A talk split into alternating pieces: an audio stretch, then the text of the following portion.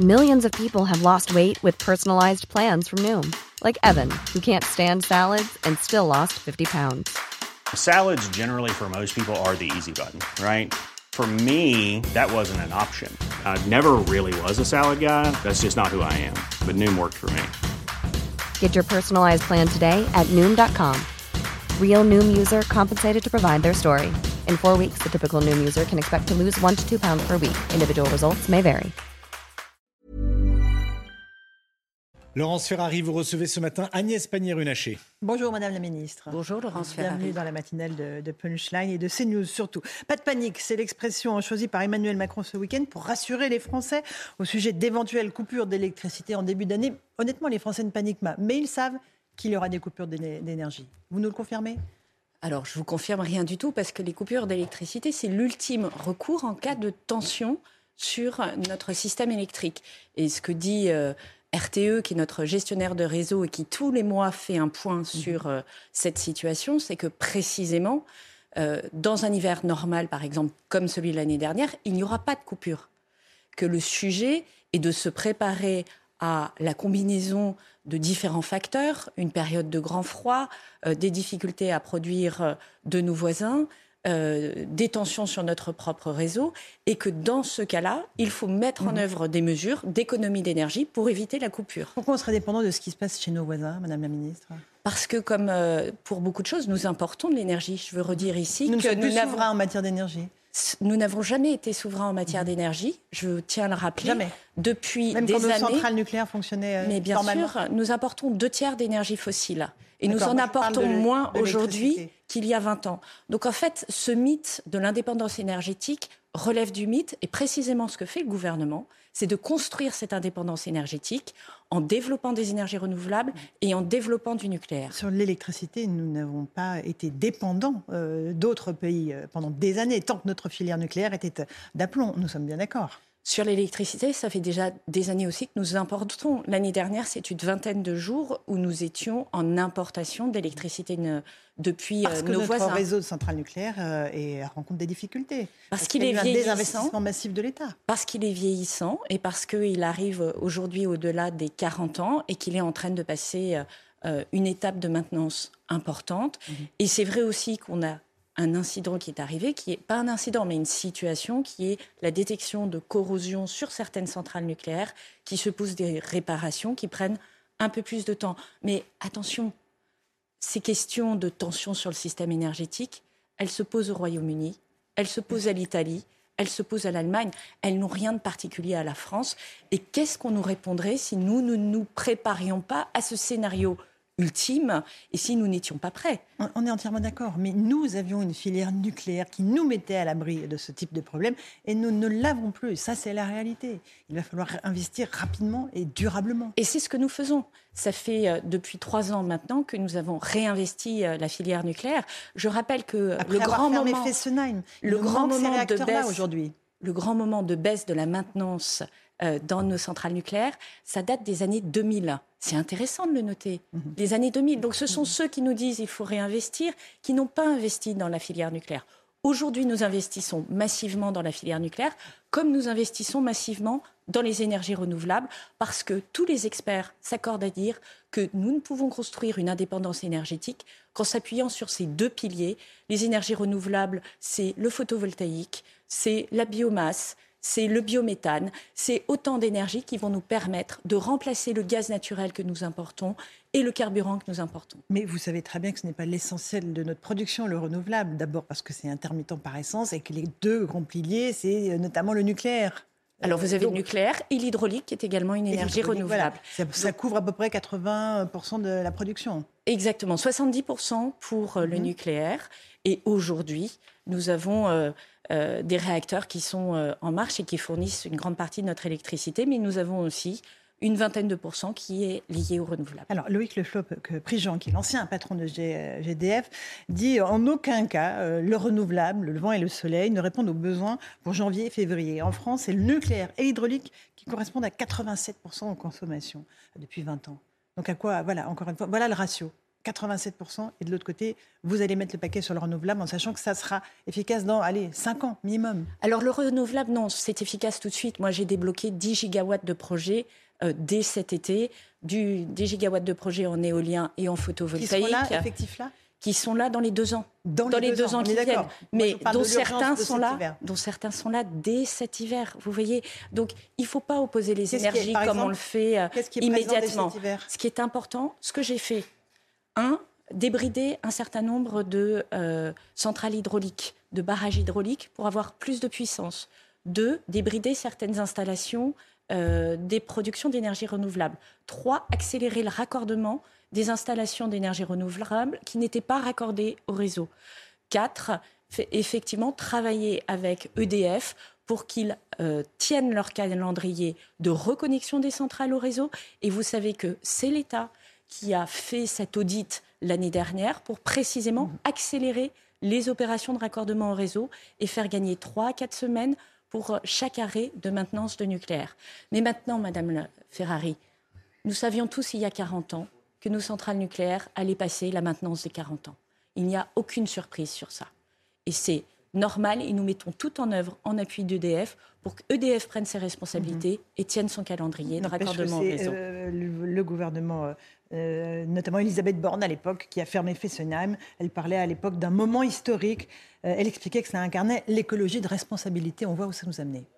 Alors, je ne crois pas parce que Fessenheim, c'est la plus vieille centrale nucléaire de notre parc. Et vous savez, comme moi, que cette centrale nucléaire avait arrêté ses maintenances euh, sous le gouvernement Hollande. Et ça aussi, c'est une réalité. Redémarrer une centrale nucléaire. Le gouvernement d'Edouard Philippe ne va pas le relancer, bien au contraire. Redémarrer une centrale nucléaire qui ne fait pas ses maintenances triennales, décennales, c'est plusieurs années. Et ça, c'est la réalité. Et encore une fois, je crois que c'est ce gouvernement qui, après Fukushima et l'arrêt qui a été donné par le gouvernement Hollande au nucléaire qui a remis le sujet du nucléaire sur la table. Le président de la République l'a dit sans ambiguïté. Nous prolongerons au maximum, dans les conditions de sécurité évidemment, nos centrales nucléaires. Nous proposons de construire 6 EPR nouveaux. Nous mettons à l'étude 8 EPR additionnels et tout cela se concrétisera dans la loi l'été prochain. Et aujourd'hui, nous menons euh, le débat public. Vous savez que ce type de projet peut être soumis au débat public et ce débat public a commencé. Ça, c'est la réalité du travail que nous menons. Encore un tout petit mot sur les centrales avant de passer aux coupures d'énergie, parce que ça, évidemment, c'est très important pour les Français. Très concrètement, 56 euh, réacteurs euh, nucléaires, 20 toujours à l'arrêt. Combien il y en aura qui seront fonctionnels là, euh, pour passer l'hiver? Alors, 19 à l'arrêt. Et chaque jour qui passe, vous avez des reconnexions qui se font. Donc, EDF, e je le redis, je les mets en position. 19 à l'arrêt, combien en janvier? Seront en fonction? Ben, je vous renvoie à EDF tous les jours. Vous n'avez pas la réponse. Si, j'ai une partie de la réponse, mais c'est encore une fois, c'est la responsabilité d'EDF. C'est le cœur de son métier que de reconnecter ces centrales nucléaires au réseau. Et vous le savez, tous les mois, il y a une prévision qui est donnée par RTE. Nous savons d'ores et déjà que nous sommes au-delà de 40 gigawatts au mois de janvier. Il nous faut atteindre 45 gigawatts et nous allons EDF que j'ai vu, Luc Raymond m'indiquer qu'il pensait atteindre ses 45 gigawatts vers la fin du mois de janvier. Et cela va continuer. Et ça, c'est la réalité d'un travail industriel sur le terrain. Et aujourd'hui, et aujourd'hui, j'appelle, je vous donne des chiffres précis 42 gigawatts, 45 gigawatts, c'est très précis. Et euh, aujourd'hui, c'est la responsabilité d'EDF de porter ce projet de reconnexion des centrales nucléaires au réseau. On revient aux coupures d'électricité euh, que les Français redoutent. Euh, et effectivement, si on est une famille euh, avec une personne malade hospitalisée à domicile vivant dans une zone rurale, on peut paniquer en disant qu'on va couper l'électricité pendant deux heures. Comment est-ce que vous allez faire pour voir au cas par cas ce qui se passe quand vous allez faire des opérations de délestage, puisque c'est l'expression consacrée? Alors, je veux redire ici que les coupures d'électricité, c'est l'ultime recours ce n'est pas euh, quelque chose d'habituel, comme on le, donne le sentiment de l'entendre. C'est l'ultime recours. Et nous nous y préparons parce que, à la différence d'une tempête qui va couper l'électricité, là, nous avons la capacité à nous y préparer. Et tout le monde nous reprocherait de ne pas le faire en responsabilité, de ne pas le faire en associant les préfets, qui sont notre mhm. première ligne sur le terrain, et de ne pas le faire en associant les collectivités locales. Donc c'est notre travail. Qu'est-ce qui va être coupé en cas de délestage? Est-ce que, encore une fois, là, pour une famille qui a un malade à domicile, qu'est-ce qui se passe? Comment il signale? Comment on, ne, lui coupe pas l'électricité?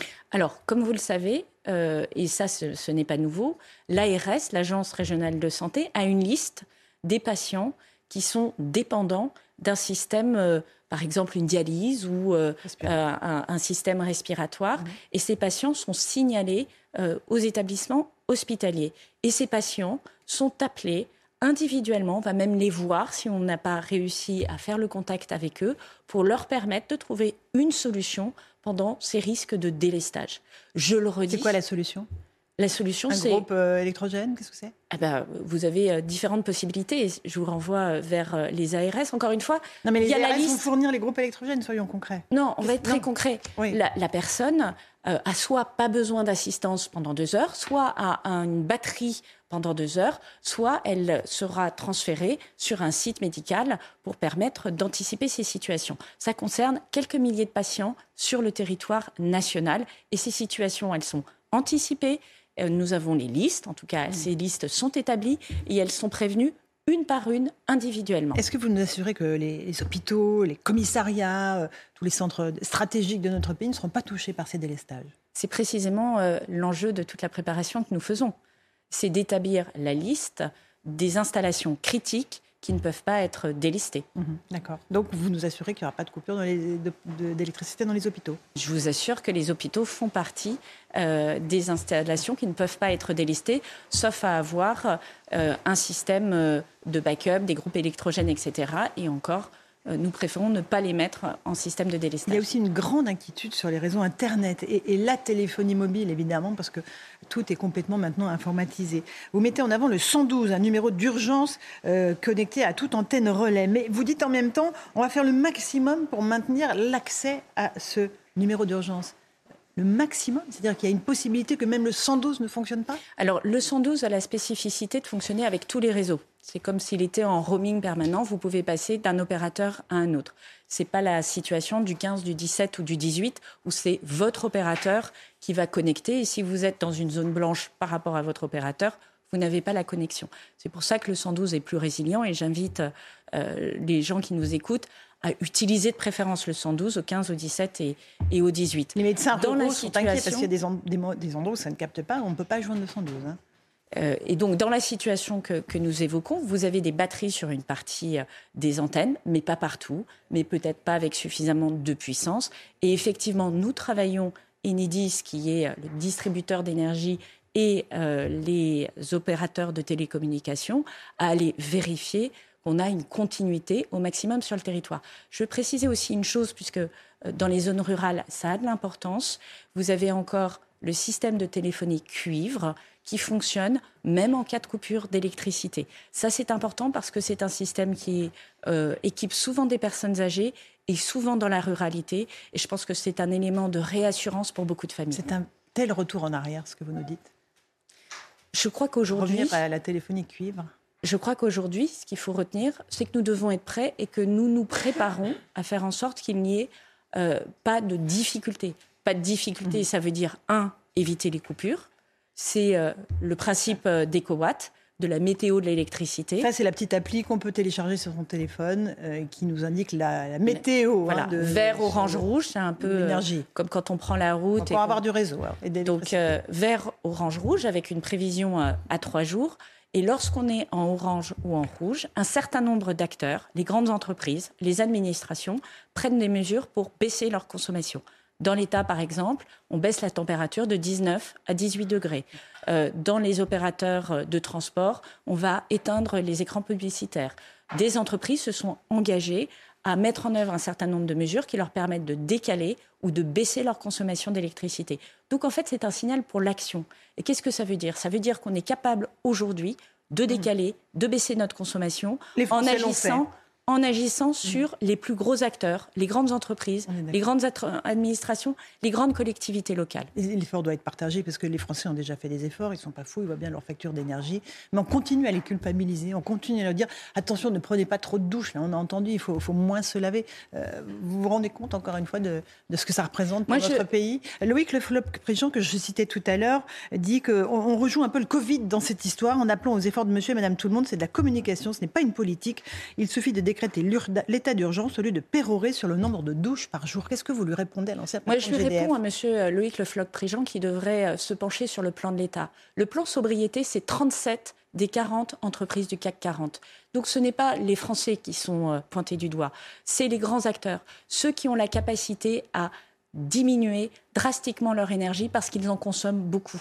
Et là aussi, ce n'est pas les processus de production qui sont visés, c'est les locaux tertiaires, c'est la chaleur dans les bâtiments, c'est l'utilisation de l'eau chaude sanitaire, c'est l'éclairage. Ce sont tous, c'est même les dépenses d'énergie liées au numérique. Est-ce que vous savez que euh, souvent le numérique fonctionne euh, la nuit et le week-end euh, pour faire des opérations qui sont pas nécessairement utiles à l'entreprise? Ce sont tous ces kilowattheures que nous devons diminuer, dont nous devons faire la chasse, qui vont permettre de passer l'hiver en sérénité. La France est-elle en train de se tiers-mondiser Madame la ministre, on vient de passer un quart d'heure à évoquer les coupures d'électricité. On est en 2022. Comment est-ce que vous pouvez assumer ça face aux Français? Moi, je l'assume face à une situation qui est que la guerre est à nos portes en Ukraine. Et je crois de la guerre ce qui se passe aujourd'hui? Enfin, Madame Laurence Ferrari, vous savez bien que quand on supprime 40%... On parle d'électricité, Madame la ministre. Mais oui, parce que... Je ne vous parle pas de l'essence, je ne vous parle pas du pétrole. Moi, je vous parle du gaz. Je vous parle du gaz parce que le gaz fabrique l'électricité. Et qu'une partie non négligeable de l'électricité en Europe, 22%, est sur base gaz. Donc lorsque 40% du gaz livré à l'Europe est mis en danger par une guerre en Ukraine, par construction, ça a un impact majeur sur l'Europe. Et je ne crois pas que l'Allemagne se tiers-mondise. Je ne crois pas que le Royaume-Uni se tiers-mondise. Je ne crois pas que l'Italie se tiers-mondise. Et je suis fière de mon pays. Et je n'accepte pas qu'on utilise ce type euh, de euh, formule, la tiers-mondisation mhm. de la France. C'est l'honneur de la France, au contraire, d'être en croissance. C'est l'honneur de la France de se réindustrialiser. C'est l'honneur de la France d'avoir le taux d'inflation le plus bas d'Europe. C'est l'honneur de la France d'avoir le taux de chômage le plus bas de depuis 15 ans. Donc, arrêtons ces propos déclinistes. non, soyons au combat, soyons au combat et évitons de s'essuyer les pieds sur la France, alors qu'au contraire, on devrait être tous unis pour faire en sorte qu'elle soit plus forte. C'est ça que je veux dire. Agnès Pannier-Renaché était l'invitée de la matinale de CNews. On verra dans les prochains jours si effectivement l'opération de délestage a lieu ou pas en France. Merci à vous. Dans un instant, euh, c'est tout de suite. Même Romain Desarmes pour la suite.